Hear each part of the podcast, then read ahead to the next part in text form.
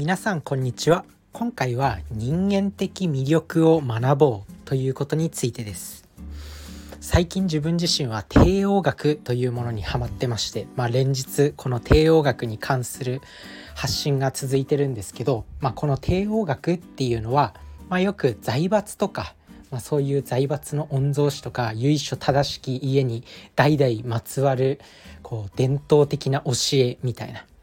まあ、上に立つ人の教えみたいな上に立つ人が学んでいることみたいなのが帝王学っていうものなんですけど、まあ、それに関して最近ハマっていますと。でその中で、まあ、人間力を磨くっていう分野がありまして、まあ、そこの中に、まあ、人間的魅力を学んでいこうっていうのが、まあ、帝王学の一つとしてあるんですよね。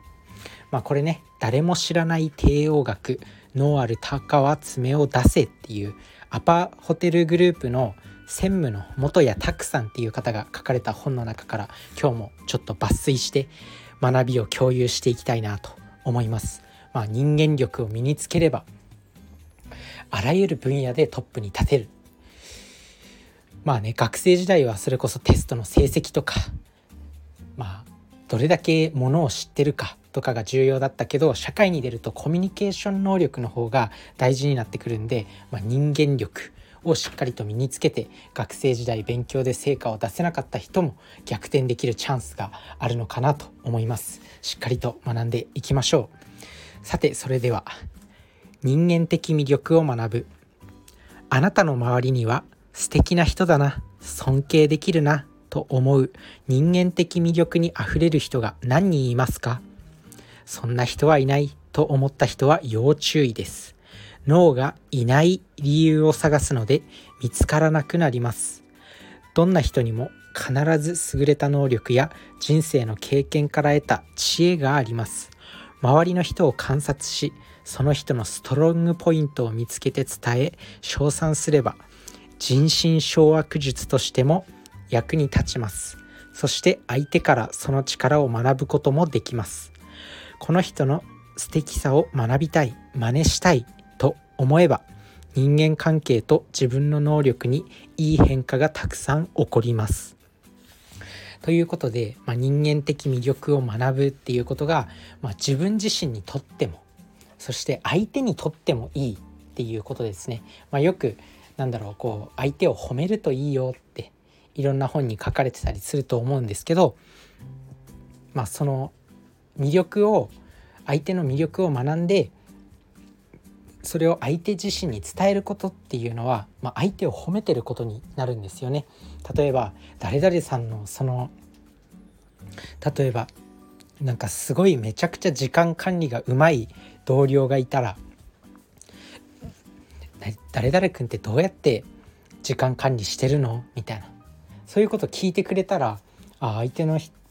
あこの人は自分のこの能力を尊敬してくれてるんだなっていう、まあ、相手自身にも嬉しいっていうことになるんですよね。なのでこの人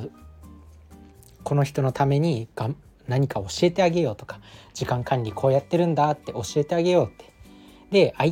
人間って他人に親切にするとその人を大事だと思うっていう性質があるんで、まあ、いろんな人から好かれるようになります。なので相手の魅力的なポイントを見つけて実際にこうどうやってやるんですかとか教わりに行ったりとかそれを相手自身に伝えることは非常に人間関係にとってプラス両者にとってプラス自分自身はその人から、まあ、時間管理だったら時間管理の方法を学べるしで相手にとってもまあなんだろう重要な人物だと思ってくれてるんだなっていう承認欲求相手の承認欲求も満たすことができるなので両者にとってウィンウィンなんですよだからただ褒める褒めればいいんでしょうとかってまあ自分自身も最初相手を褒める褒めるといいよっていう、まあ、そういう本いっぱい読んできたんですけどでも褒めるってまあ相手にとって嬉しいだけじゃなくて自分にとってもこういうメリットがあるんだなっていうことが分かりました。やっぱ相手は褒めてもらえれば承認欲求を満たされるんでまあ自分なんだろうこの人は尊敬してくれてるんだなっていう気持ちになってよりこう大切な人として扱ってくれるようになる。なので、まあ、両者にとってウィンウィンなんでどんどん相手を褒めていきましょう。そんなに魅力的な人いないよって思う人でもそれは脳がそう認識しちゃってるっていう誰でもやっぱいい部分ってあるんですよ。まあ、もちろんダメな部分もあると思うけどいい部分もあると思うんですよね。なのでそのいい部分だけ学んでしっかりと自分に取り入れていけば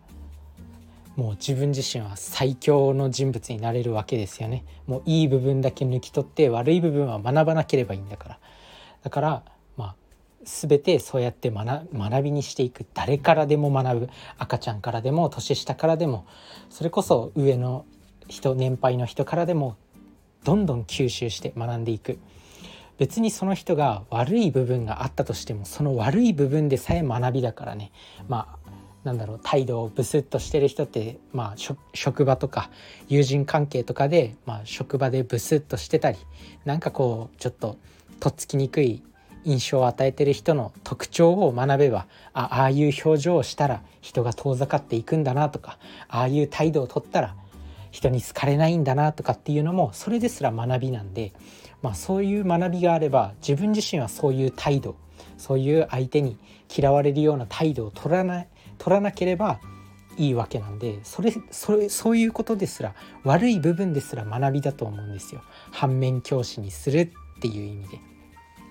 でどんどん魅力的な部分素晴らしいと思う部分はどんどん学んでいく相手にどうやってるのか聞きに行くそれが自分と相手にとって両方にとってウィンウィンの関係になれる、まあ、これが人間力のコツということでしたね。